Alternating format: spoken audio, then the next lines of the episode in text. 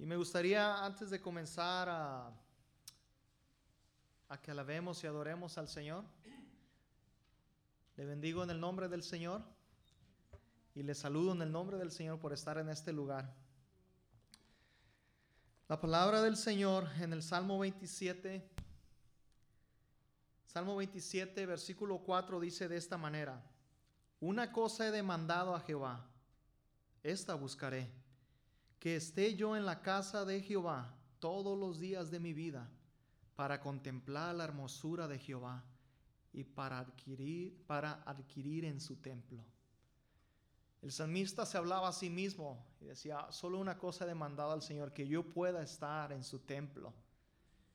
Mientras oramos, escuché a alguien que dijo, mejor es un día en tu casa que mil años lejos de Él. Y eso es un amén.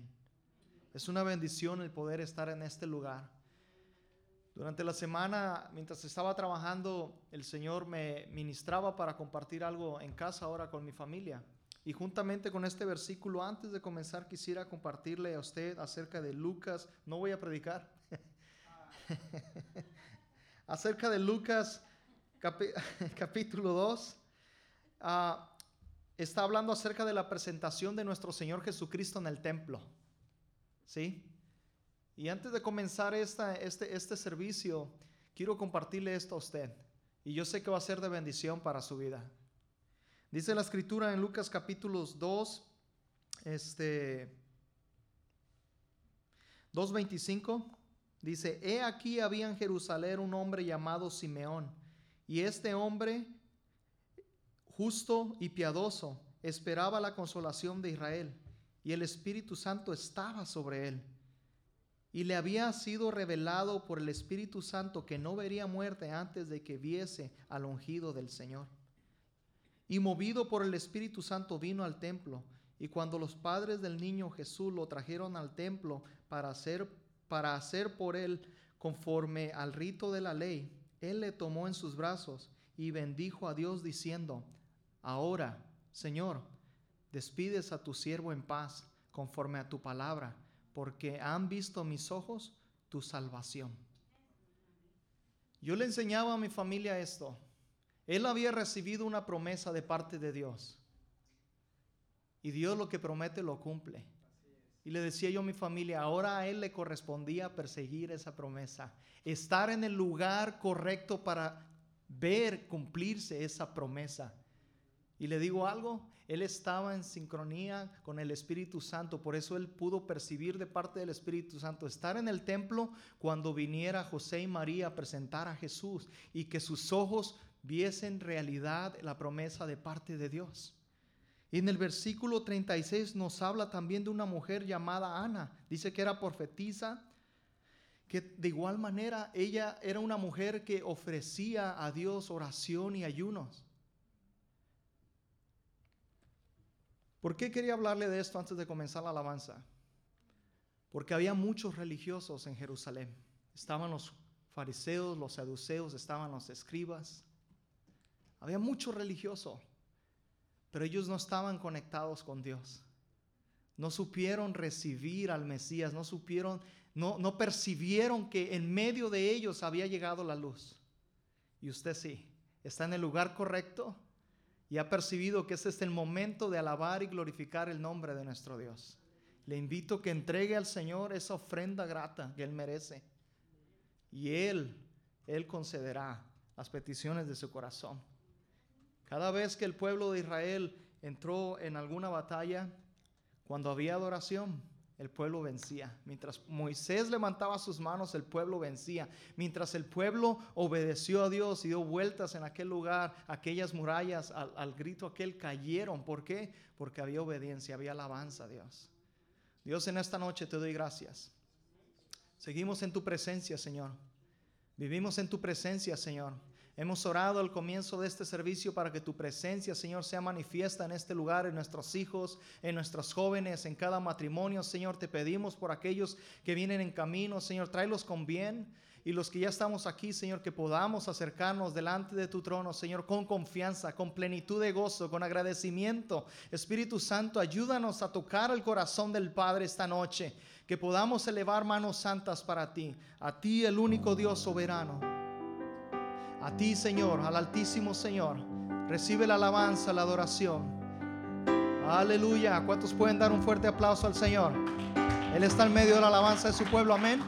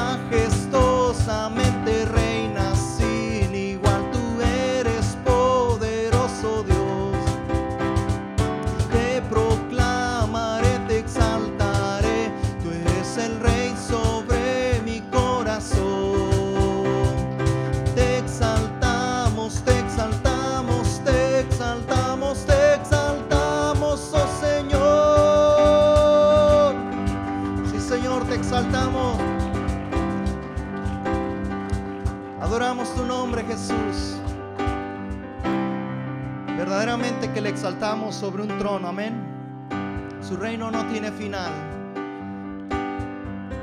Le voy a invitar que adore al Señor unos momentos y comience a darle al Señor la adoración que Él merece. Dele gracias al Señor por su misericordia, por su fidelidad.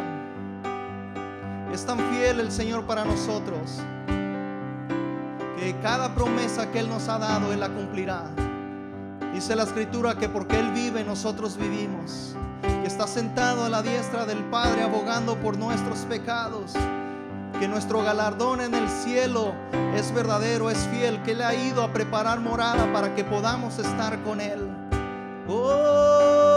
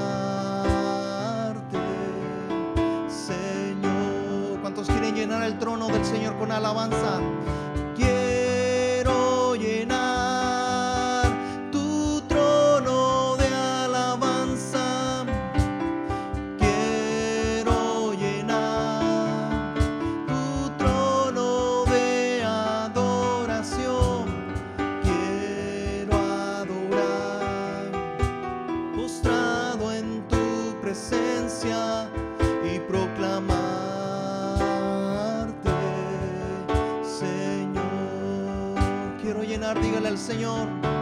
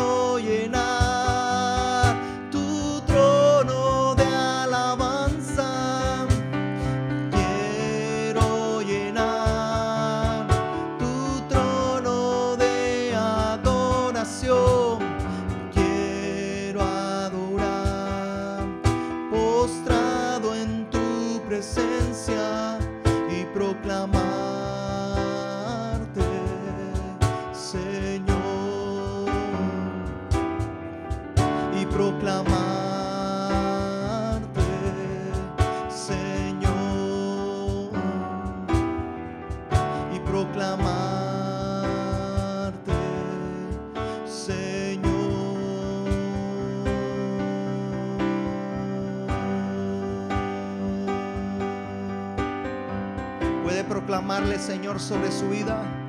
Puede decirle, Señor, tú eres el rey sobre mi corazón. Confiesa, hermano. Entregue su voluntad al Señor. Dígale, heme aquí, Señor.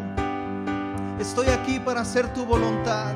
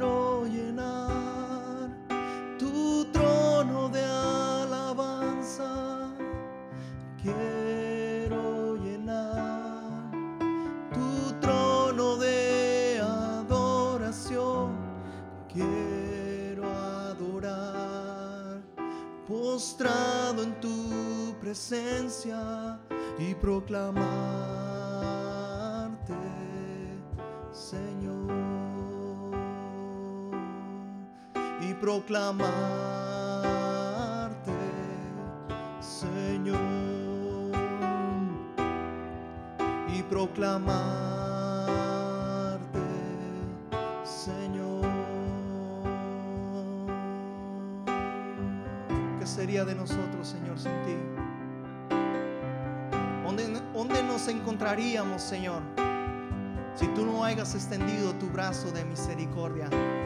Dice la escritura, Señor, que tú me hiciste salir del lodo cenagoso, que has establecido mis pies sobre la roca que es Cristo Jesús, que me has dado vida juntamente con Él. En el tercer día, Él venció a la muerte, Él me dio vida juntamente con Él. Gracias, Padre. Que mientras cantamos este, último canto de adoración, medite en su corazón, no para tristeza, sino para alegría y agradecimiento en el Señor.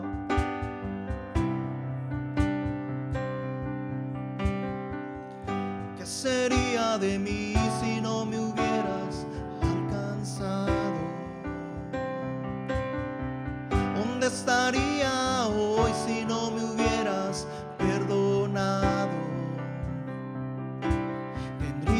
vacío en mi corazón, vagaría sin rumbo, sin dirección. Si no fuera por tu gracia y por tu amor, dígale al Señor, si no fuera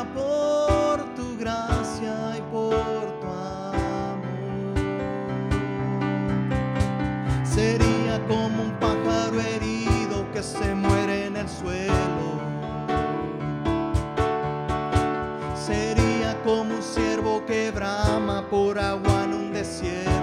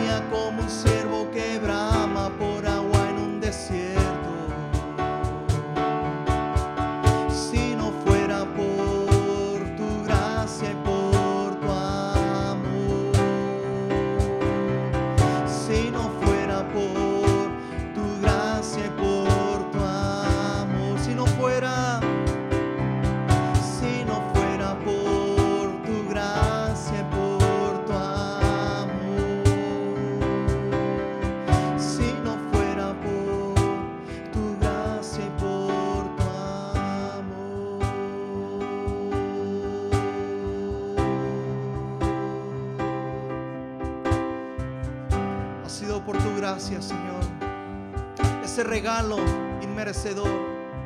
Ese regalo que solamente tú, solamente tú no lo podías dar. Gracias porque dejando tu trono de gloria, tomaste forma de humano, Señor. Tomaste forma de siervo. Oh Señor, fui yo quien clavó tus manos. Fui yo quien clavó tus pies, Señor, quien puso esa corona de espinas. Heme aquí, Señor. Mi vida te pertenece, soy deudor tuyo. Has saciado mi vida, Señor. La has colmado de amor, de bendiciones, Señor, que han sobreabundado mucho más de lo que yo merezco, Señor. Has escrito mi nombre en el libro de la vida.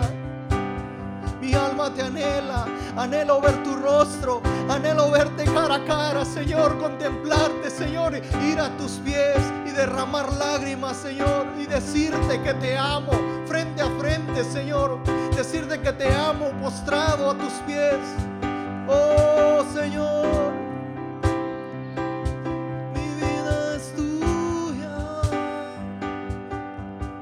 Jesús.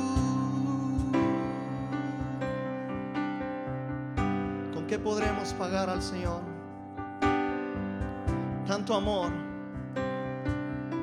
tanta misericordia, tanto favor. El salmista decía, no olvides, oh alma mía, ninguno de los beneficios que hay en alabar al Señor. No lo olvides, ni por un momento olvides que Él es el que colma de bendiciones mi vida. Él es el que me saca del hoyo. Él es el que me sana. Él es mi salvador. Él es roca eterna, nuestro refugio, nuestro castillo, nuestra ciudad amurallada. Oh, eres bueno, Jesús. Te agradezco, Señor, por la vida de cada uno de mis hermanos que se encuentran en este lugar. Proveles más y más de tu Espíritu Santo. Proveer en sus vidas, Señor. Multiplica, Señor, más tu presencia en sus vidas, Señor. Que cada instante, Señor, de su vivir, ellos sientan su caminar contigo, Señor. Que tu presencia comience a fluir más en sus vidas, Señor. Oh, Señor, los bendigo en tu nombre. Bendigo sus familias, Señor. Bendigo sus hijos. Bendigo sus generaciones, Señor. Bendigo sus matrimonios, Señor Jesucristo. Bendigo su entorno en tu nombre, Señor. Oh Dios, nada es imposible para ti. Y la palabra dice que al que cree todo lo es posible. Y en esta noche yo le pregunto a usted, ¿recibe esas bendiciones de parte del Señor? ¿Recibe esas bendiciones de parte del Señor? llegado el momento también de honrar al Señor con nuestras ofrendas y con los diezmos. La palabra dice que cada quien dé conforme ha propuesto en su corazón, porque Dios bendice al dador alegre. Dios te doy gracias por la vida de mis hermanos. Te pido, Señor, que tú bendigas las ofrendas, Señor, los diezmos que sean usados, Señor, con sabiduría. Para que tu obra crezca, para que tu reino se expanda, Señor. Para que tu mensaje, Señor, de salvación, de buenas nuevas, como dice la escritura, sea más expandido, Señor, sobre alrededor del globo terráqueo, Señor, que tanta falta hace, Señor. Te ruego, Señor, que si en medio de nosotros hay necesidad, tú la, Señor, proveas, Señor esa necesidad, Señor. Tú eres nuestro proveedor, Señor. Eres tú quien puede sostenernos. Eres tú, Señor, quien puede dar trabajo. Eres tú, Señor, quien puede dar sanidad, Señor. Tú conoces los corazones. Bendice, Señor, al dador alegre. Bendice al hermano, Señor, que ha predispuesto su corazón a venir a este lugar, a ofrendar, Señor, y pensando cuánto impacto, Señor, causa en el reino espiritual, Señor, cuando nosotros damos con alegría y con gozo. Amén. Voy a invitar que cante este último canto muy antiguo con nosotros. Amén.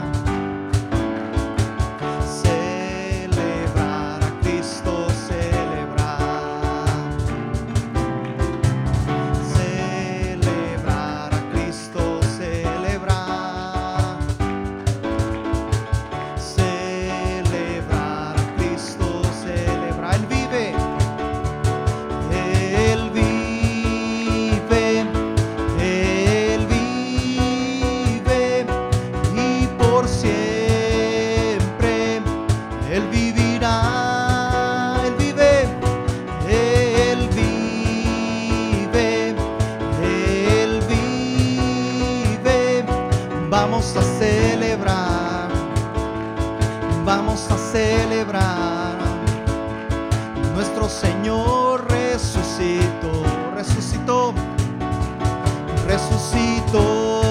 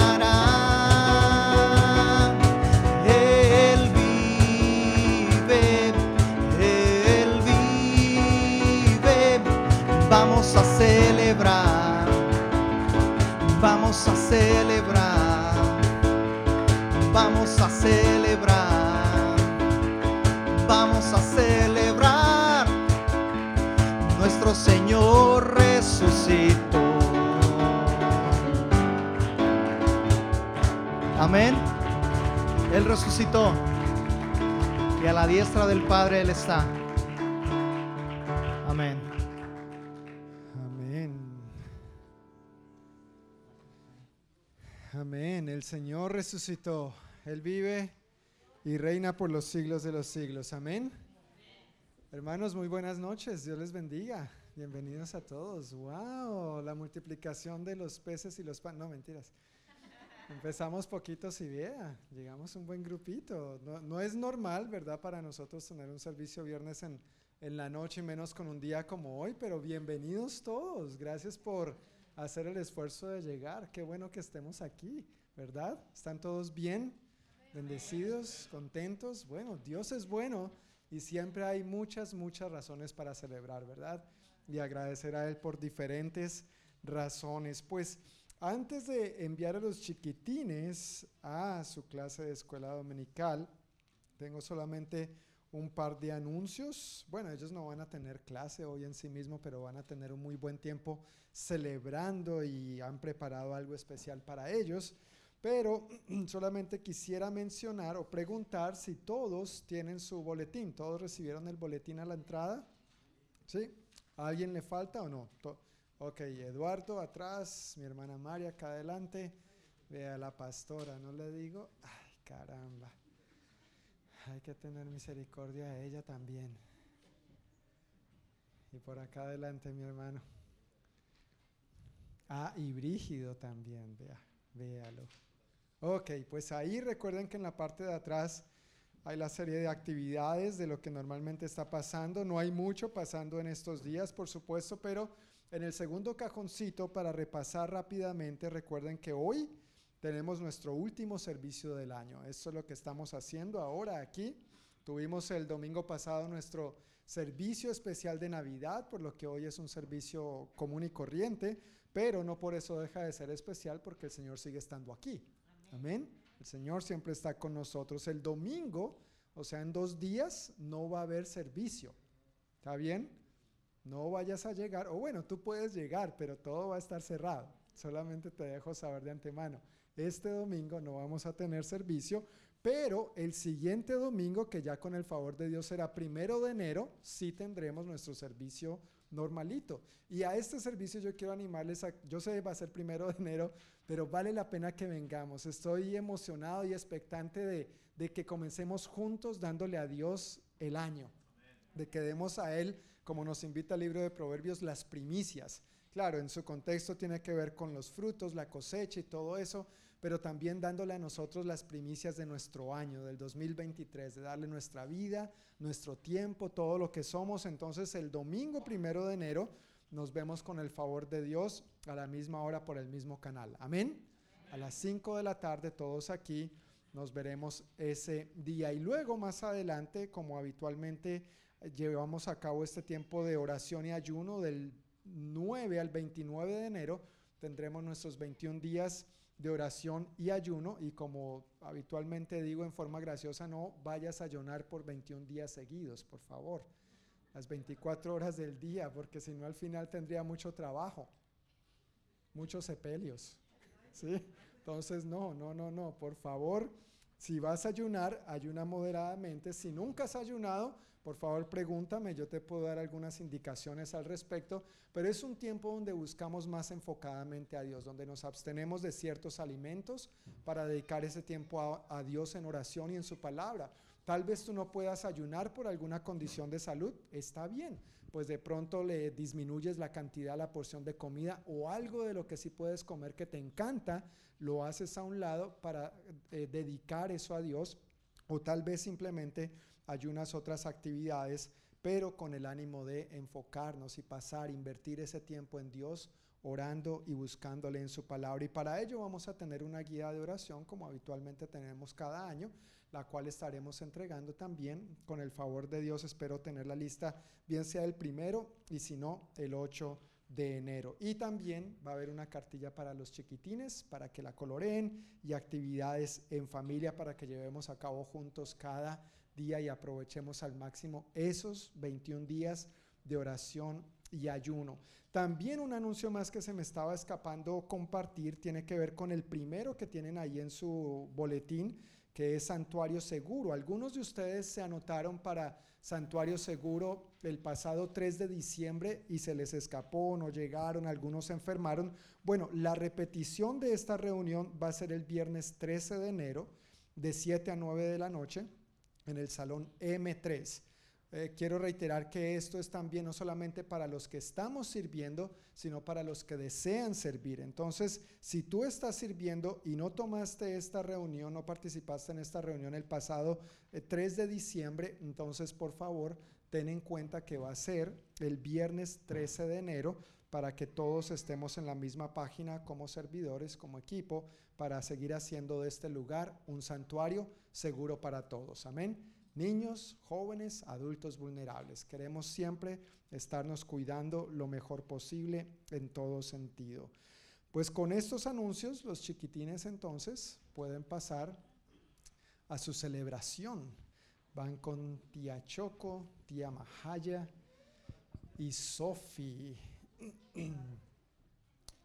ah, y Sara también. Ok, y Sarita. Mi hermano Gustavín, ¿tú puedes ponerme un poquito más de luz en el auditorio, por favor?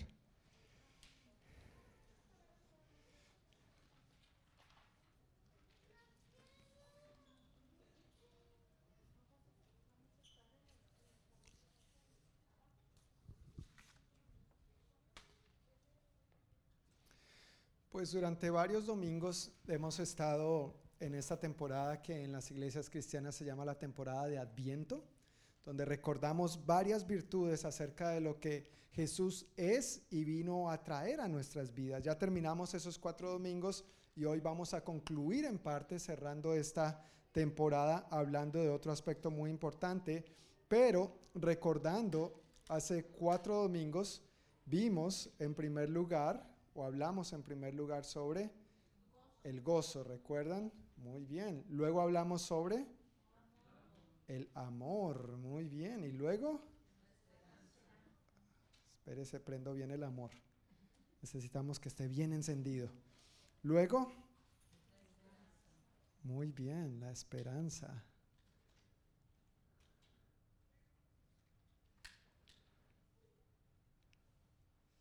Y el domingo pasado, ¿recuerdan sobre qué hablamos?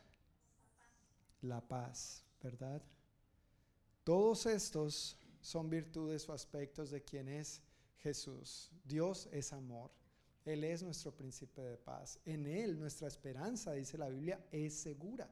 Es una esperanza segura, no es una lo mejor, quién sabe, puede ser tal vez, sino que es una esperanza segura. Tenemos certeza en Él. Y por supuesto también la Biblia dice que el gozo del Señor es nuestra fortaleza. No importa a veces las dificultades, las adversidades que atravesamos en la vida, estas virtudes de quien es Cristo manifestadas en nosotros es lo que nos sostiene cuando las cosas andan bien y cuando las cosas no andan tan bien. Pero el Señor permanece fiel porque Él no deja de ser. Él es el mismo ayer y hoy y por los siglos. Y por supuesto hoy vamos a estar hablando acerca de Jesús y su nacimiento. Todo esto que Jesús trajo consigo nos bendice de diferentes maneras y en diferentes momentos de nuestra vida. Hablando de Jesús puntualmente, hay varios títulos y nombres a los cuales la Biblia se refiere para definir y describir a Jesús. Por ejemplo, el domingo pasado leímos en el libro del profeta Isaías, capítulo 9, versículo 6, que él dijo que iba a nacer un niño que traería salvación, porque Él es el Salvador. Y también describe a Jesús de la siguiente manera. Dice, pues nos ha nacido un niño, un hijo se nos ha dado. El gobierno descansará sobre sus hombros y será llamado consejero maravilloso, Dios poderoso, Padre eterno, príncipe de paz. Todos estos son nombres, títulos con los cuales la palabra de Dios describe a aquel que habría de venir para ser nuestro Señor, para ser nuestro Salvador y para hacer todo esto que aquí se describe. Ahora, esta noche hay un nombre más que encontramos en la Biblia y el cual yo quiero compartir, del cual yo deseo hablar con ustedes hoy. Si tienes tu Biblia, yo quiero pedirte que la abras conmigo, por favor, en Mateo, capítulo 1. Vamos a estar leyendo versículos 18 al 24. Mateo capítulo 1, versículos 18 al 24.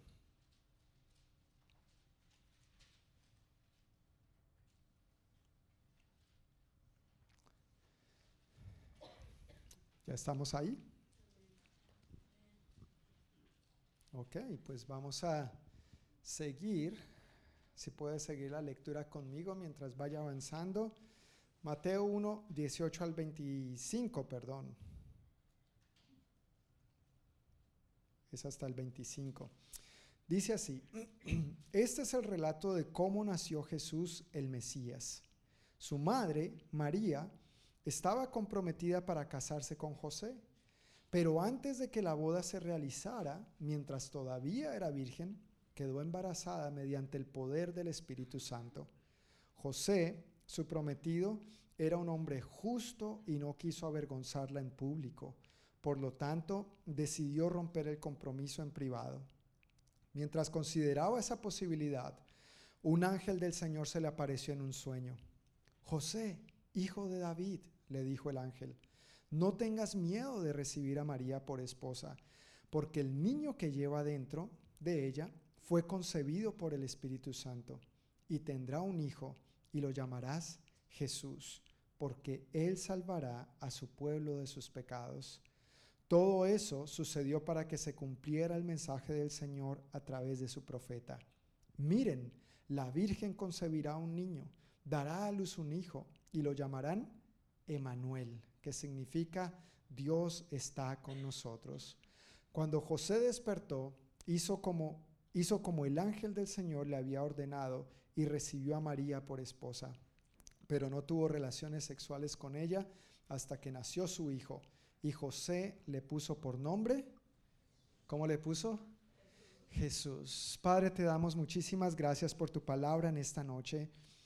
Gracias Dios que hoy tenemos la oportunidad de recordar este nacimiento tuyo, tu primera venida como un bebé, con el propósito de venir a cumplir este propósito redentor a favor de toda la humanidad y hoy nos regocijamos y celebramos quien tú eres y lo que tú has hecho, Señor, en nosotros, por nosotros, a favor de nosotros y a través de nosotros. Celebramos tu gran bondad, tu gran fidelidad y oramos, Espíritu Santo, que por favor tú nos afirmes lo que quieres hablarnos esta noche por medio de tu palabra y la bendita esperanza que tenemos en ti. En el nombre de Jesús. Amén. Amén. Pues el título del mensaje de esta noche es Emanuel. ¿Y qué significa Emanuel? Dios con nosotros, como lo traduce, se traduce normalmente, y en la nueva traducción viviente dice, Dios está con nosotros. Emanuel, Dios está con nosotros. ¿Sí sabías que Dios está con nosotros? Amén, ¿verdad? Eso es una realidad. Ahora, si uno le preguntan, ¿cómo tú sabes que Dios está con nosotros? Yo creo que cada uno de nosotros podríamos compartir diversos testimonios, diversas situaciones a través de las cuales definitivamente hemos experimentado que sí, Dios es real, Dios es tangible y Él está con nosotros en todo momento y bajo toda circunstancia. Dando un poquito de contexto, en el versículo 22 nuevamente en Mateo capítulo 1, dice, todo eso sucedió para que se cumpliera el mensaje del Señor a través de su profeta. Ahora, recuerda, todo esto que nos está narrando aquí eh, San Mateo en su Evangelio, inspirado por Dios, ocurrió única y exclusivamente con la Virgen María y fue el caso de José. Sí, así que si uno de pronto por ahí escucha, no, es que estoy esperando del Espíritu Santo, no, e, esto es muy único. Eso fue único, eso fue la concepción divina, ¿no es cierto?, de parte de Dios y por el poder del Espíritu Santo, pero no se concibe por obra y gracia del Espíritu Santo excepto Jesús, ¿no es cierto? Esa instrucción fue muy clara y esto viene de lo que el Señor ya había anunciado por medio del profeta Isaías. Hacía unos 700, entre 700 a 750 años más o menos, el profeta Isaías ya había escrito acerca de esto y quiero que vayas conmigo sin perder Mateo capítulo 1. Vamos un momentito al libro del profeta Isaías. Vamos a estar en el capítulo 7. Isaías 7 y vamos a leer el versículo 14.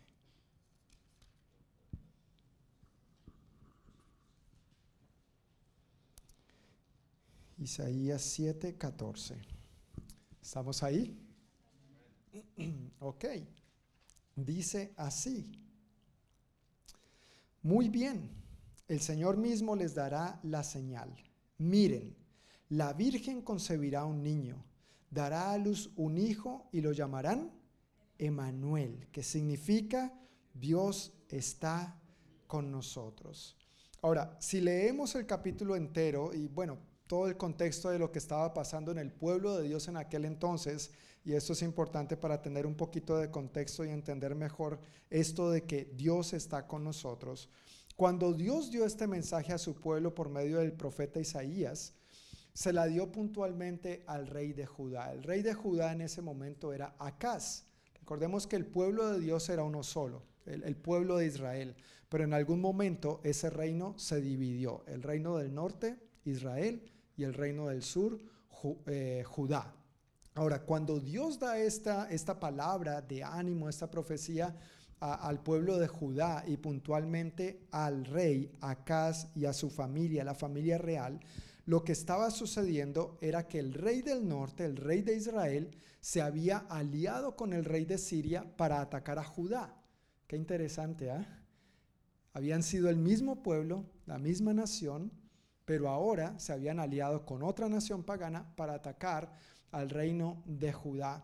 Y al parecer, Acaz, el rey de Judá, confiaba más en la ayuda que podía recibir del ejército asirio, no del ejército sirio, sino del ejército asirio, que era la, potencia de aquel entonces.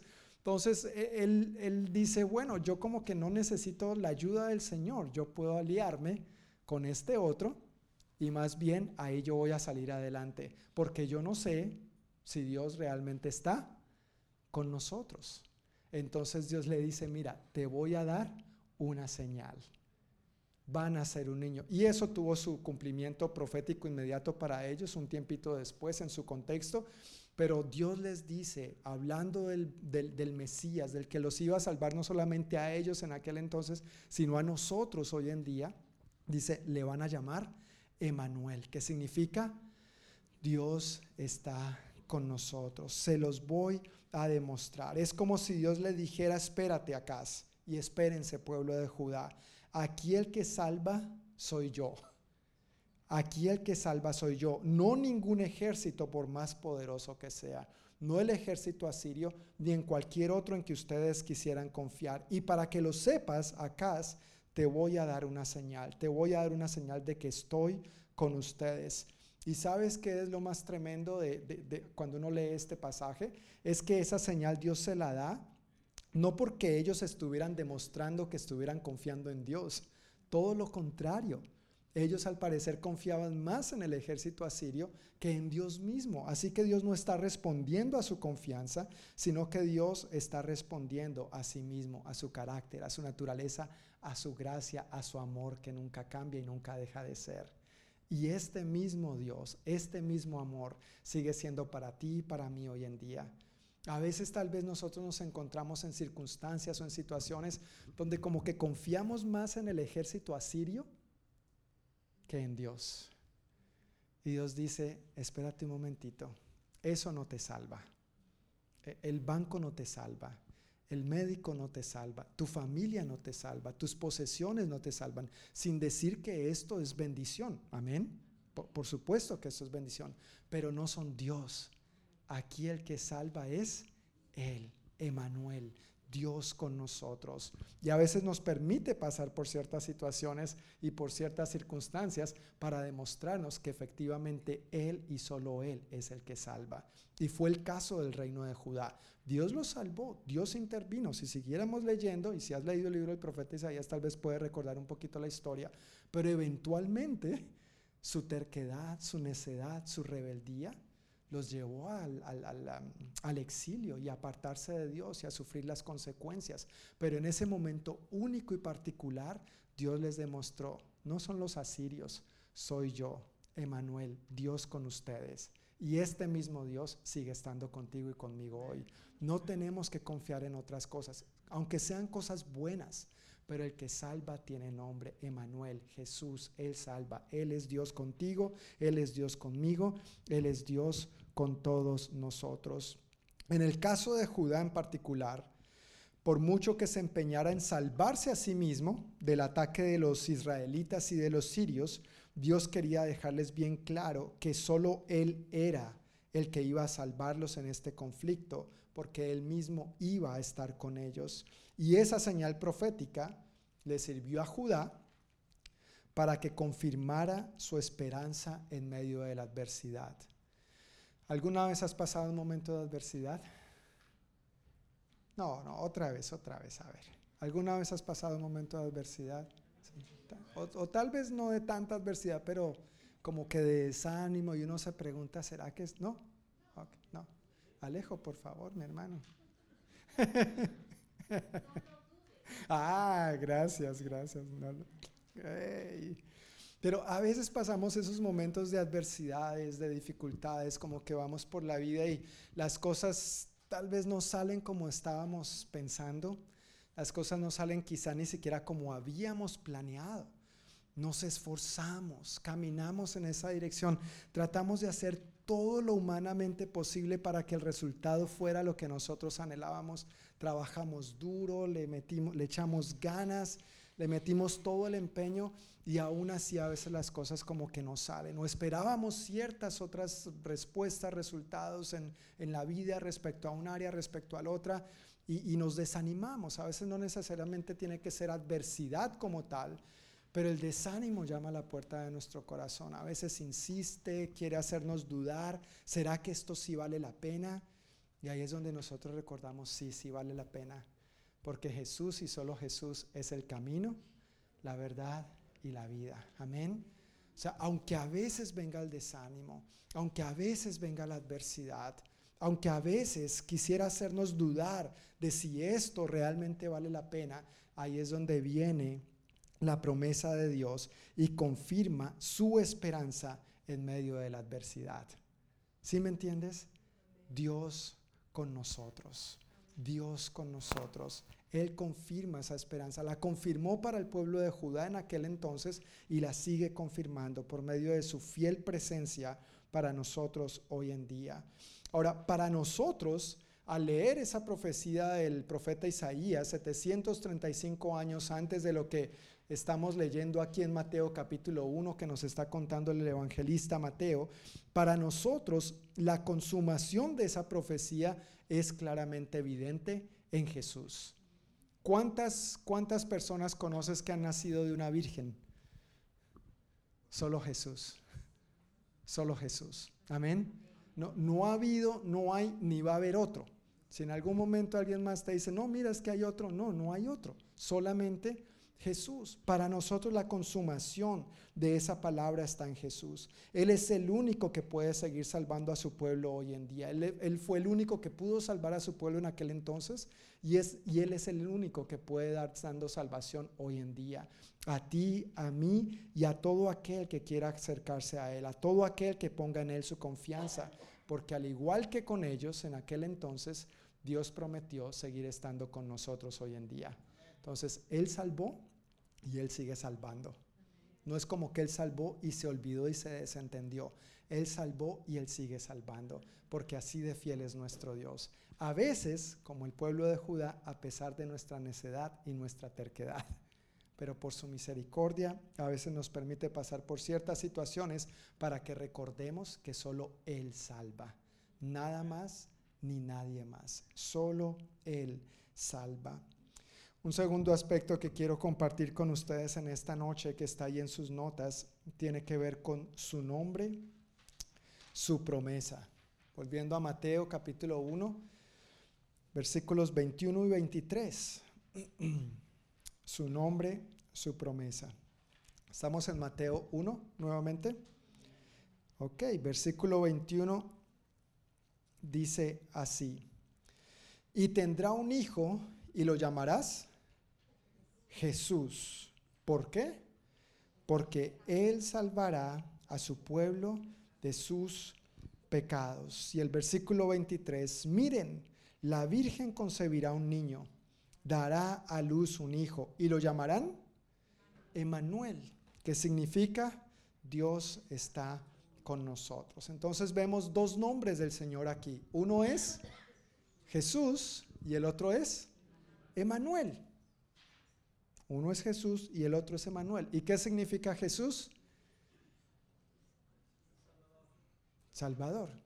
Ahí están sus notas. El Señor salva. Un dato interesante por si no sabías, Jesús es el nombre en griego de Josué, del nombre hebreo Josué.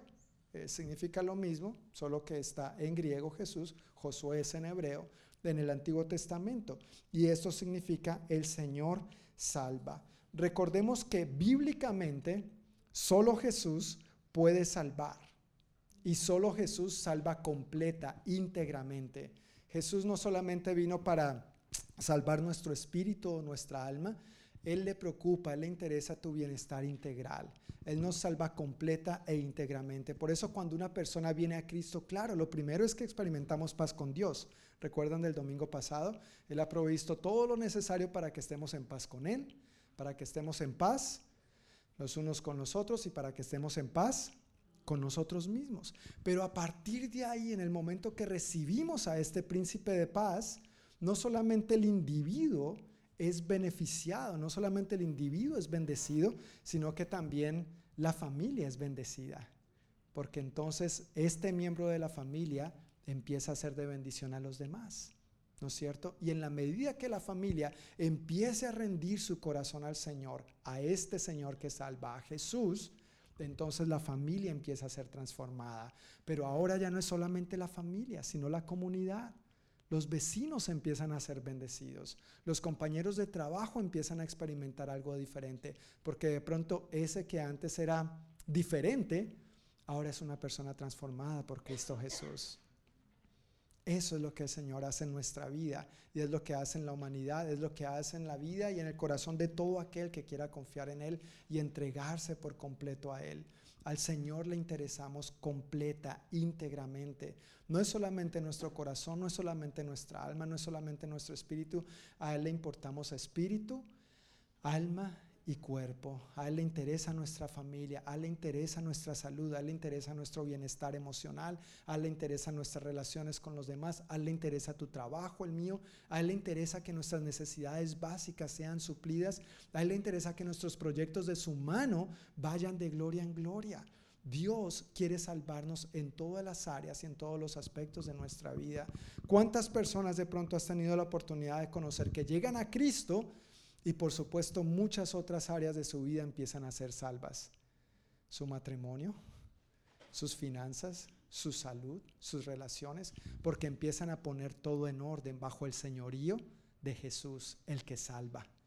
No bajo el señorío de otra cosa, sino bajo el señorío de quien salva. Y cuando nos rendimos a su señorío, cuando nos rendimos a su salvación, empezamos a experimentar que el gozo del Señor es nuestra fortaleza. Amén.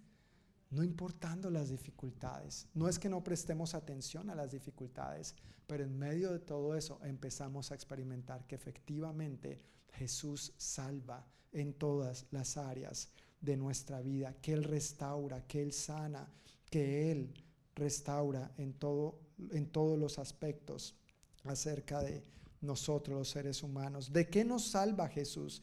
Hay algunos aspectos que quiero mencionar aquí. Dice aquí que le llamarán Jesús porque Él salvará a su pueblo de qué? De sus pecados. ¿Has pecado alguna vez? Nos faltan dedos, ¿verdad? Nos faltan dedos para contar. Claro que todos pecados, todos hemos pecado, todos hemos cometido pecados. De hecho, es la naturaleza con la que nacemos y debido a eso, Jesús tuvo que venir para poder salvarnos de nuestros pecados. ¿Qué implica que Jesús nos salva de nuestros pecados? Te tengo muy buenas noticias. ¿Te gustan las buenas noticias? No es que te ganaste la lotería, esta es mejor. No, yo esperaba más amén, pero bueno, pero bueno. Él salva a su pueblo de sus pecados. Jesús salva de la culpabilidad del pecado gracias a su obra en la cruz, muerte, sepultura y resurrección. ¿Tú sabías que cuando uno está viviendo sin Cristo, muchas veces la culpabilidad le ataca a uno? Lo que hablaba el domingo pasado, ¿no? La, conciencia. Eso de que a uno le está acusando la conciencia constantemente. Cuando venimos a Cristo, Él nos salva de eso. Ya no tenemos por qué vivir condenados ni acusados. Porque si ya Dios me perdonó, ¿por qué alguien me debe señalar? Y, mira, va a haber gente que nos va a señalar. Va a haber gente que nos va a señalar. Por más bien que tú te comportes, va a haber gente que te va a señalar. Pero lo más importante es que Él no nos señale. Y Él no lo hace. Una vez entregamos nuestra vida a Él, nos limpia de todo pecado, borrón y cuenta nueva. Si confesamos a Él nuestros pecados, dice primera de Juan, Él es fiel y justo. ¿Puedes repetir conmigo? Fiel y justo para perdonarnos y limpiarnos de toda maldad.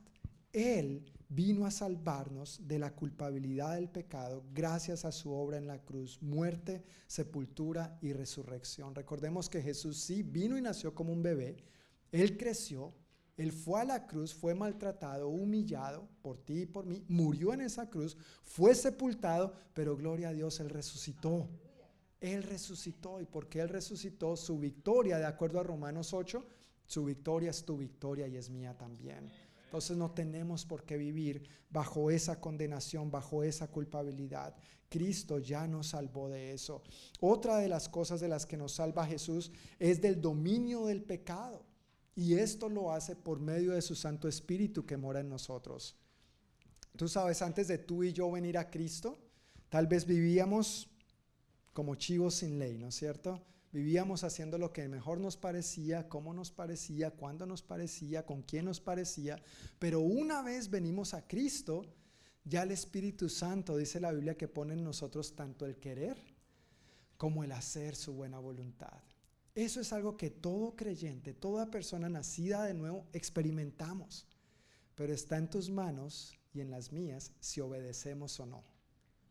Una cosa es que Él nos dé el poder para hacerlo, el poder para querer hacer su voluntad, pero una cosa muy distinta, lo cual Dios no hace es obligarnos a que le obedezcamos. Él nos ha dado algo que se llama libre albedrío. Y es elección de cada uno, en últimas. Por eso si Cristo murió por todos, ¿por qué todo el mundo no se arrepiente y viene a Cristo? Porque Dios no le interesa que lo amemos obligatoriamente. Las cosas con Dios no son obligadas, las cosas con Dios son voluntarias. Cuando nos rendimos a Él, cuando le decimos después de haber probado tanto al ejército asirio, le decimos, sabes que Señor, solo tú salvas. Solo tú eres Emanuel, Dios con nosotros, y tú me demostraste que solo tú salvas. Cuando tenemos esta actitud y le permitimos al Espíritu Santo orar en nosotros, entonces vamos a vivir una vida victoriosa, porque en lugar de vivir para el pecado, vamos a estar aprendiendo a vivir más y más para Dios.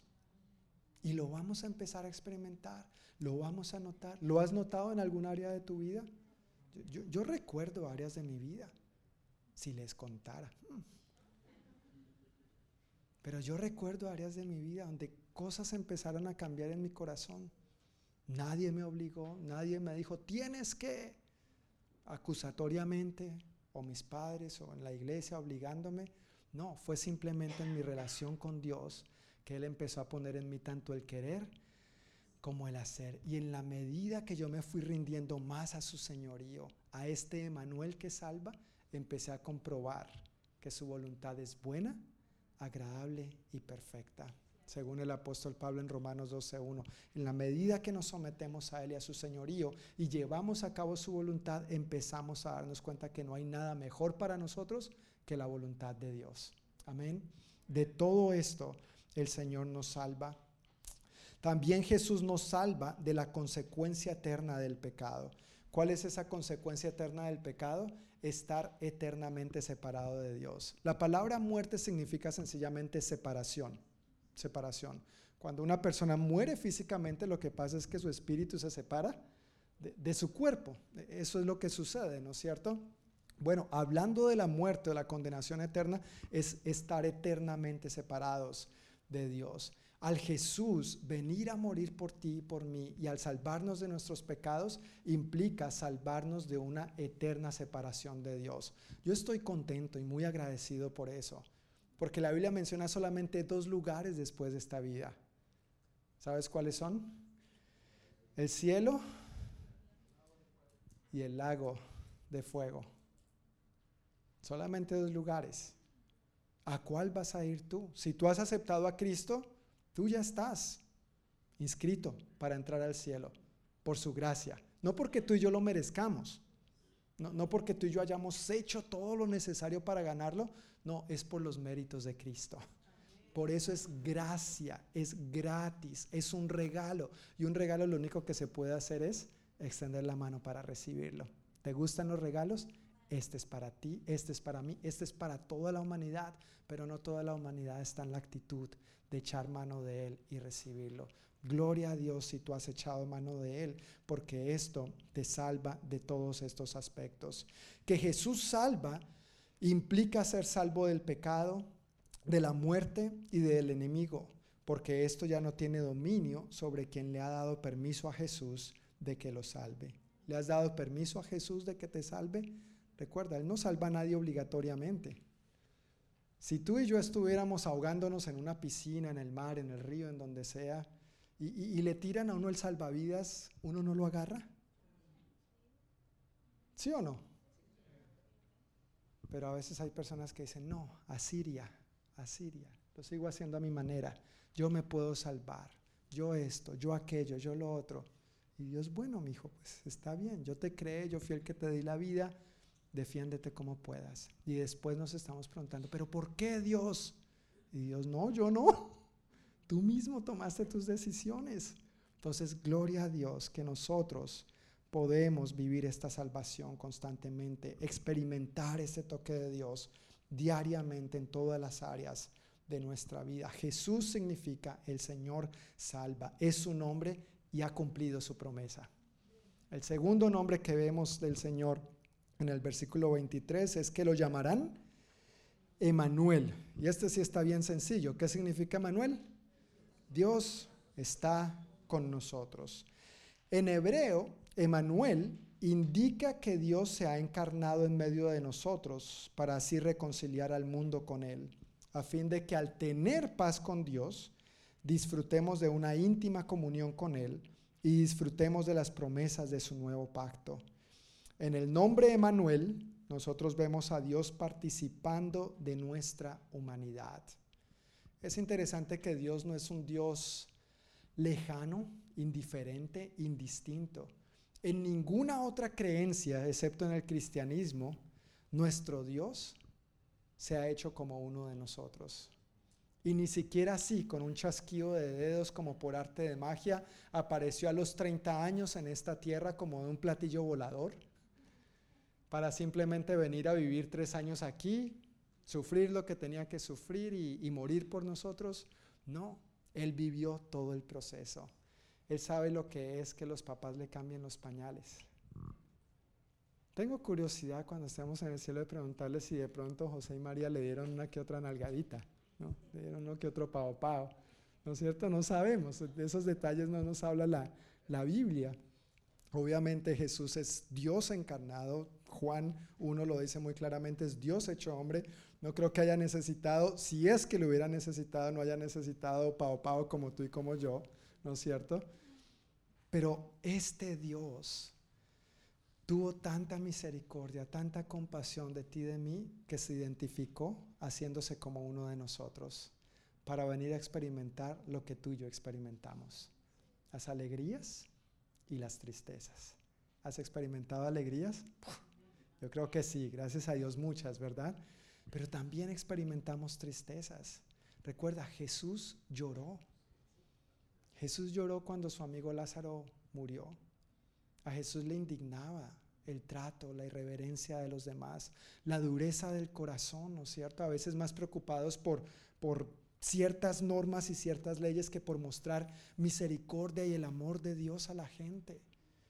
Jesús experimentó todo esto que tú y yo experimentamos, lo cual no hubiera sido posible si Él no hubiera venido a ser como uno de nosotros. Pero porque Él fue un ser humano en esta tierra, Él te comprende a ti, Él me comprende a mí perfectamente. Este nombre Emanuel indica que Dios ha venido a participar de nuestra humanidad, está interesado en nuestra salvación. Bajo el nombre Emanuel vemos a Jesús trayendo a Dios a nosotros y vemos a Jesús conduciéndonos a nosotros a Dios. Eso es lo que implica el nombre Emanuel. Qué bonito, ¿verdad?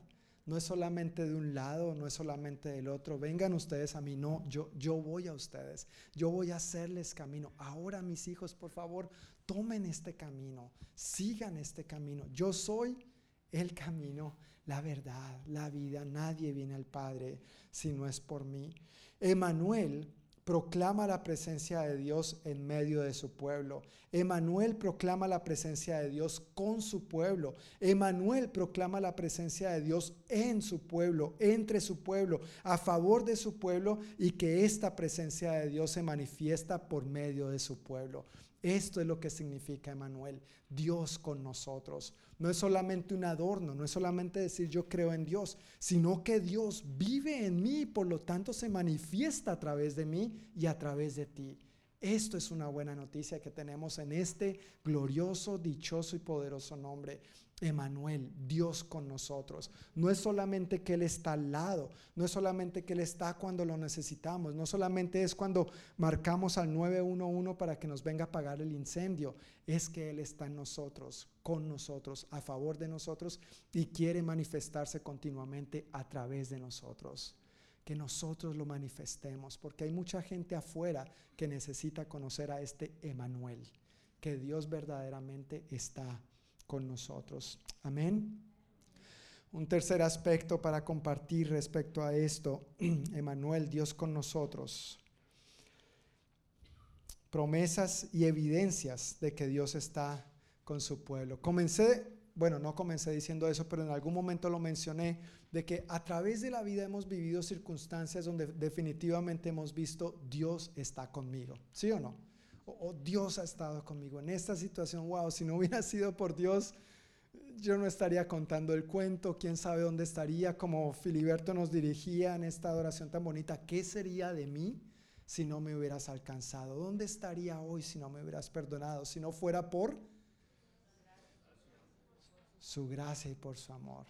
No por lo inteligentes que nosotros somos, sino por su gracia y por su amor. Veamos algunos hechos, algunas promesas, algunas evidencias en la palabra de Dios de que Él efectivamente está con su pueblo.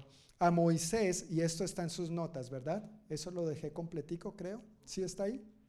Ok, entonces pueden ir viéndolo conmigo. A Moisés, Dios le dijo, yo estaré contigo. Y Dios estuvo con Moisés. ¿Sí o no? Lo vemos en todo el libro de Éxodo. Desde que Dios lo desde antes de llamarlo, vemos la gracia de Dios sobre Moisés hasta el momento que Moisés parte ah, con el Señor. A Josué, esto fue después de Moisés, a Josué, recuerda, Josué es el nombre Jesús, pero en hebreo, a Josué le dijo, yo estaré contigo como estuve con Moisés. No te fallaré ni te abandonaré. Y efectivamente Dios honró su promesa y estuvo con Josué, así como estuvo con Moisés y quizás aún más. A Gedeón, este es interesante. No sé si has leído de Gedeón en el libro de los jueces. Este tenía de todo menos lo que Dios le dice ahí, pero es interesante como Dios lo ve por su gracia. Cuando tú lees eh, jueces capítulo 6, tú te das cuenta que Gedeón en realidad era cobarde, que era miedoso, que tenía miedo. A veces como tú y como yo. Un poquito cobardes, un poquito con miedo, un poquito temerosos, un poquito dudosos. Así era Gedeón. Entonces el ángel del Señor se le aparece y le dice, guerrero valiente. Para animarlos, sí, así como Dios nos anima a nosotros muchas veces, ¿verdad? Un llamado de fe, una declaración de fe, una declaración profética, como tantas que Dios declara sobre ti y sobre mí. No es que lo seamos, pero Dios nos llama por lo que somos en Él. Amén, por lo que somos en Él. Guerrero valiente, el Señor está contigo. Y efectivamente, seguimos leyendo jueces capítulo 6 y nos damos cuenta que Dios estuvo con Gedeón, con ese cobarde, con ese que se sentía derrotado, un perdedor, un miedoso, un temeroso. Dios estuvo con él, Dios estuvo con él. A David, el rey David le dijo, he estado contigo donde quiera que has sido. Y efectivamente Dios estuvo con el rey David donde quiera que él fuera hablando del pueblo de Dios, Israel, le dijo, no tengas miedo, porque yo estoy contigo. No te desalientes, porque yo soy tu Dios. Te daré fuerzas y te ayudaré. Te sostendré con mi mano derecha victoriosa. Y Dios sigue estando con Israel a lo largo de la historia. ¿Te has dado cuenta? Eso tuvo que ver con el pueblo de Israel en aquel entonces, en el libro del profeta Isaías, pero es evidente que Dios sigue estando a favor de su pueblo a pesar de que su pueblo le ha dado la espalda. Y esta verdad sigue siendo para nosotros hoy en día. ¿Cuántas veces no hemos visto tú y yo que Dios está con nosotros y Él nos dice, mi hijo, mi hija, no tengas miedo. No tengas miedo, ¿por qué? Porque yo estoy contigo. Yo sé que a veces hay situaciones adversas, dificultades que nos podrían infundir miedo, donde el enemigo se quiere aprovechar para, para, paralizarnos. Pero Dios nos dice, no tengas miedo. Y la razón es porque Él está con nosotros. Yo soy tu Dios. Te daré fuerzas y te ayudaré. Te sostendré con mi mano derecha victoriosa. ¿Has visto alguna vez Dios dándote fuerzas? Sustentándote, ayudándote día tras día, yo creo, ¿verdad? Día tras día vemos a Dios cumpliendo su promesa de que Él está con nosotros y sosteniéndonos de esta manera. Ya pasando al Nuevo Testamento, vemos que a sus discípulos el Señor Jesús les dijo, y tengan por seguro esto, que estoy con ustedes. Qué bueno que dice siempre, no algunas veces, no solamente cuando me obedezcan, cuando se porten bien, cuando yo esté de buen genio. No, yo estaré con ustedes siempre hasta el fin de los tiempos. Y el Señor estuvo con sus discípulos en aquel entonces. Lo vimos en los evangelios, lo vemos en, en, el libro de los Hechos de los Apóstoles. Y la buena noticia es que el Señor sigue estando con sus discípulos de hoy en día. Si tú y yo le hemos entregado nuestra vida, si tú y yo somos sus discípulos, esta promesa sigue siendo para nosotros también. Él ha prometido estar con nosotros siempre hasta el fin de los tiempos. Y para cumplir eso que el Señor les dijo ahí en Mateo 28, 20, Él dijo en el Evangelio de Juan, yo le pediré al Padre y Él les dará otro abogado defensor, o como más popularmente se traduce esto, les dará el consolador, el Espíritu Santo, quien estará con ustedes para siempre. Así ha sido y así seguirá siendo. Es verdad que Jesús físicamente con nosotros no está ni, ni puede estar físicamente, pero porque envió a su Espíritu Santo, tenemos la certeza de que Él ha estado, Él está y Él seguirá estando con nosotros siempre, en las buenas y en las no tan buenas. Amén. Este es nuestro Dios, este es Jesús, este es Emanuel, Dios con nosotros. Él ha prometido a su pueblo de aquel entonces, yo estaré con ustedes y esa promesa sigue siendo para su pueblo hoy en día y Él sigue estando con nosotros. Él es Emanuel, Dios con nosotros. Le pregunté a algunas personas mientras meditaba en este eh, sermón para hoy, le pregunté a algunas personas, ¿qué significa para ti que Dios está contigo? ¿Qué significa para ti que Dios está contigo? Y es una pregunta que quiero hacerte en este momento. ¿Qué significa para ti que Dios está contigo? Y estas son algunas respuestas de estas personas. Una de ellas me dijo que no estoy sola. Que Dios esté conmigo significa que no estoy sola, dijo esta persona. No estoy diciendo yo sola, estoy hablando por la mujer que me respondió, solo para aclarar. Cómo están las cosas hoy en día hay que aclarar, ¿verdad?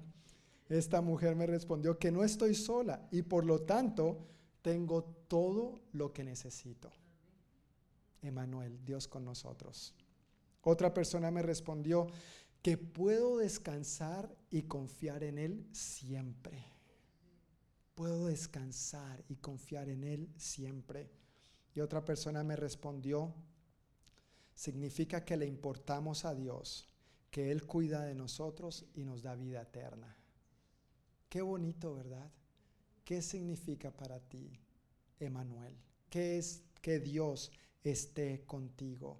¿Qué implicaciones tiene? Indudablemente estos son algunos aspectos que tal vez tú también has experimentado en tu vida, pero de una u otra manera nosotros tenemos el privilegio de que, porque hace unos dos mil años, no sabemos exactamente la fecha, el día ni la hora, pero porque hace unos dos mil años más o menos Dios se hizo hombre, podemos saber que Dios está con nosotros.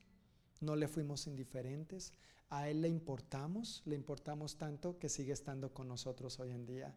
A Él le importamos tanto y nos ama tanto que en su palabra dice que primero este Evangelio del Reino va a tener que ser anunciado en todo el mundo para que entonces Él venga por su iglesia.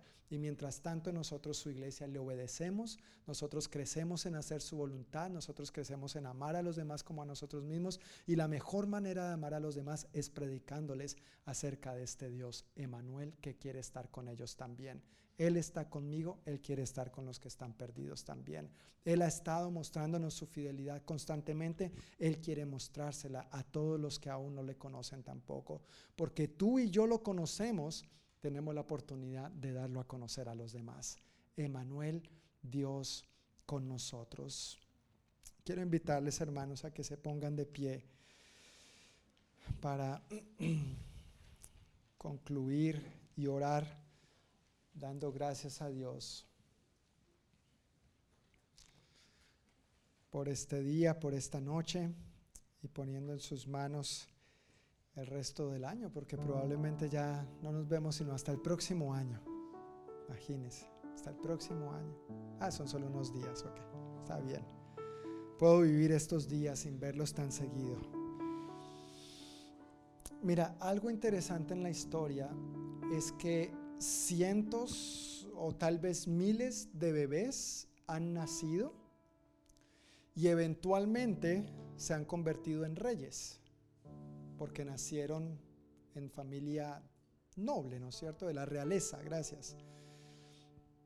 Cientos o tal vez a lo largo de toda la historia miles de bebés han nacido bebés y eventualmente cuando les llegó el turno, al príncipe Carlos casi no le llega, casi primero se muere que la mamá. Pero muchos, ¿no es cierto?, a lo largo de la historia nacen bebés y eventualmente llegan a ser, llegan a ser reyes. ¿Tú sabes qué es lo bonito de Emanuel, Dios con nosotros? que Él ya siendo rey, vino a hacerse como uno de nosotros. Vino a nacer como un simple bebé para poder estar con nosotros. Para poder mostrarnos, dice el apóstol Pablo en su carta a los colosenses, para poder mostrarnos de manera visible al Dios invisible. Este es Dios con nosotros. Qué amor tan grande. ¿Qué, Dios, qué rey dejaría su trono, su perfecto trono, para humillarse de semejante manera? Pero esa humillación, esa humillación no fue mayor que su amor a ti y su amor a mí. Gracias a Dios por eso. Gracias a Dios que este amor ha sido manifestado en Jesús. Él se convirtió en bebé por amor a ti, por amor a ti, por amor a mí, por amor a toda la humanidad, para que tuviéramos la oportunidad de en verdad experimentar su nombre, Emanuel. Dios está con nosotros. ¿Está Dios contigo? ¿Está Dios en ti? ¿Estás tú con Dios? ¿Estás tú del lado de Dios? Si no, hoy es la oportunidad. Amén. Hoy es la oportunidad para decir, Señor, yo quiero estar contigo de la manera adecuada. Yo quiero estar enfocado en ti.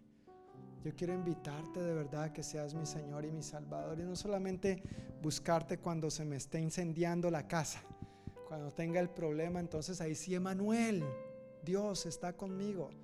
Pero tanto en las buenas como en las no tan buenas, así como Dios siempre está con nosotros, Dios quiere que nosotros siempre estemos con Él también.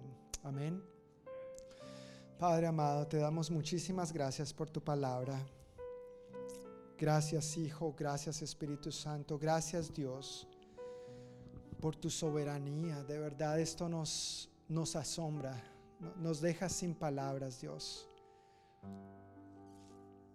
Este amor tan maravilloso con que tú nos has amado, manifestándonos que de verdad tú eres Dios y que tú estás con nosotros, siempre, en todo momento y bajo toda circunstancia. Gracias por tu gran fidelidad.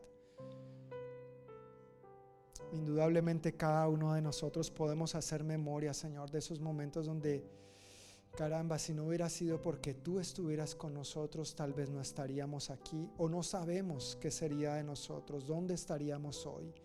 Gracias por tu paciencia hacia nosotros. Gracias por extendernos tu misericordia día tras día. Gracias Señor que tú has cumplido lo que dices por medio del profeta con amor eterno. Te he amado y por eso te prolongo mi misericordia. Gracias Señor. Gracias por manifestar tu bondad de diferentes maneras a nuestras vidas y nosotros Señor Queremos corresponderte de igual manera estando contigo todos los días de nuestra vida. No solamente cuando estemos bien y contentos o cuando estemos mal, sino siempre Dios, porque tú eres digno de nuestra fidelidad. Tú mereces que demos todo de nosotros para ti, que te rindamos todo nuestro ser, así como tú estás interesado en nuestra salvación completa e íntegra, espíritu, alma y cuerpo, y todo lo que compete a nuestra vida, familia, trabajo, salud, posesiones, finanzas, las necesidades básicas, las relaciones interpersonales, así mismo, Señor. Nosotros queremos corresponderte amándote íntegramente con todo lo que somos, espíritu, alma y cuerpo, dándote a ti más y más el primer lugar, aprendiendo, Señor, a conocerte más y a caminar en esa buena, agradable y perfecta voluntad que tú ya tienes trazada para nosotros, Señor. Gracias por este amor que no merecemos, que no podemos pagar, que no podemos comprar, pero que tú te complaciste en derramar en la cruz del Calvario por nosotros. Allí te derramaste, Señor, porque tú eres amor. Allí te derramaste por amor a nosotros para manifestar que tú efectivamente estás con nosotros y a favor de nosotros. Señor, gracias por tocar nuestros corazones esta noche. Gracias por hablarnos. Gracias por animarnos en las áreas en que necesitamos ser animados. Cuando a veces dudamos de ti, cuando la adversidad toca, cuando las dificultades o el desánimo quieren desviarnos de tus propósitos, Señor. Gracias por animarnos esta noche diciéndonos, yo estoy contigo. Y esto es lo que el Señor te está diciendo. Yo estoy contigo. Yo soy quien te sostengo con mi diestra de poder. No temas porque yo estoy contigo. No te dejaré ni te abandonaré, no te defraudaré. Si has puesto tu confianza en mí, si has puesto tu esperanza en mí, no te defraudaré, dice el Señor esta noche. Gracias Dios, gracias por tus promesas, gracias por tu palabra y gracias que esto no son simples palabras. Tú lo has demostrado con tus hechos y nos lo sigues demostrando día tras día. Ayúdanos a aferrarnos a ti, ayúdanos a aferrarnos a tu palabra, ayúdanos a aferrarnos a tus, promesas para que experimentemos este sustento divino que proviene de ti, Señor. Te amamos, Dios, te amamos y queremos amarte más y más cada día, Dios, con todo nuestro corazón, con toda nuestra alma, con toda nuestra mente y con todas nuestras fuerzas. Solo tú eres digno y solo tú lo mereces. Solo tú lo mereces. Yo quiero invitarte a que tomemos un minuto, toma un minuto para expresarle con tus propias palabras lo que hay en tu corazón para Dios en este momento. Tal vez tú quieras decirle, Señor, perdóname por las veces que he confiado más en la salvación de otras cosas más que en ti. Perdóname porque he confiado, metafóricamente hablando, en los ejércitos asirios, en lugar de confiar en ti, Emanuel, Dios con nosotros. Habla con el Señor, toma un minuto y exprésale lo que hay en tu corazón.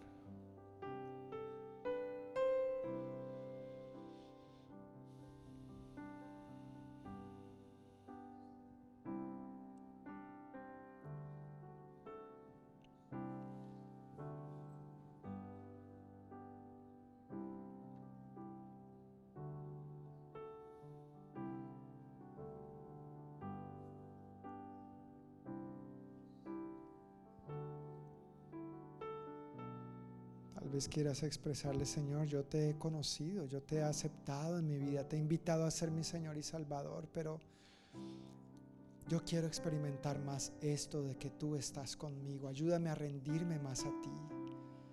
Ayúdame a conocerte más y mejor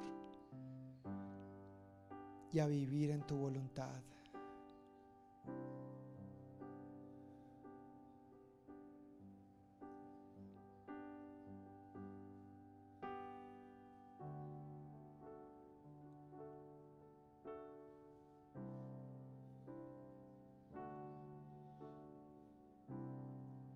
Si hay alguien entre nosotros esta noche que aún no ha rendido su vida a Jesús, que aún no se ha rendido ante este príncipe de paz y hoy desea hacerlo,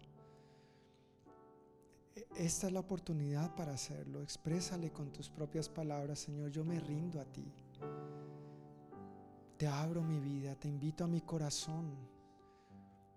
Sé que eres Dios, soberano, todopoderoso, pero aún así no me obligas a hacer nada. Te rindo mi vida, Dios. Te invito a que entres en mí para que seas mi Señor y mi Salvador. Perdóname por todos mis pecados. Límpiame de toda mi maldad. Y ayúdame en el poder tuyo, Espíritu Santo, a vivir conforme a tu voluntad todos los días de mi vida. Si ese es tu deseo, exprésaselo con tus propias palabras. Él escucha tu corazón no tiene que ser una elocuente oración. Díselo con humildad y sencillez de corazón. Él está aquí con nosotros. Él está escuchándonos a cada uno.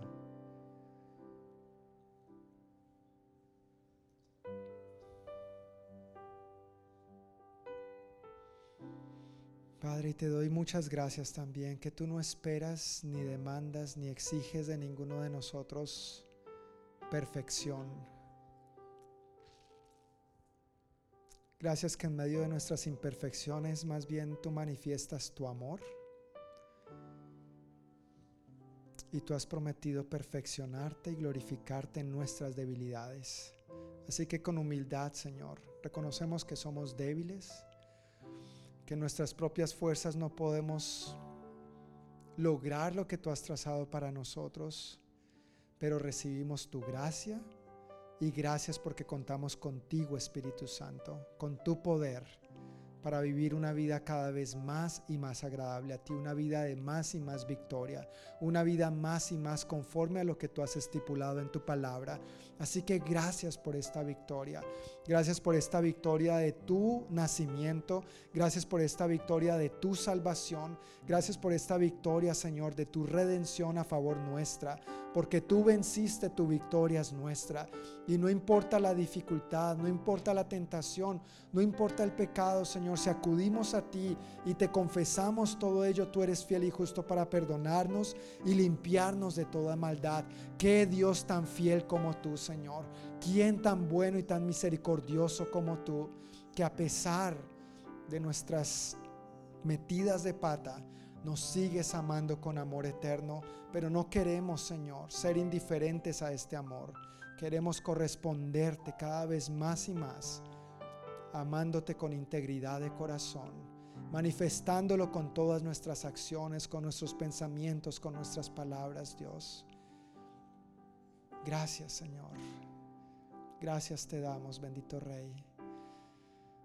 Gracias te damos. Celebramos a tu nombre y te agradecemos, Señor, por todo lo que has hecho en nosotros a lo largo de este año. Hoy en este último servicio del año te agradecemos por tu gran fidelidad y por manifestarnos que un año más tú has estado con nosotros, Emanuel. Y asimismo entramos al nuevo año con esta expectativa que el próximo domingo primero de enero, Señor, nos reunamos con esta misma expectativa para consagrarte a ti nuestras vidas, nuestras familias, nuestras labores. Que te demos a ti las primicias este día, Señor. Y te experimentemos estando con nosotros un año más. A ti te damos toda la gloria y toda la honra. Ponemos en tus manos, Dios, estos días que restan del año, la celebración de la noche buena, de la Navidad, del año viejo, el año nuevo. Guárdanos de todo mal y peligro, por favor. Bendícenos con buena salud y que tengamos un muy buen tiempo en familia y contigo también, Señor.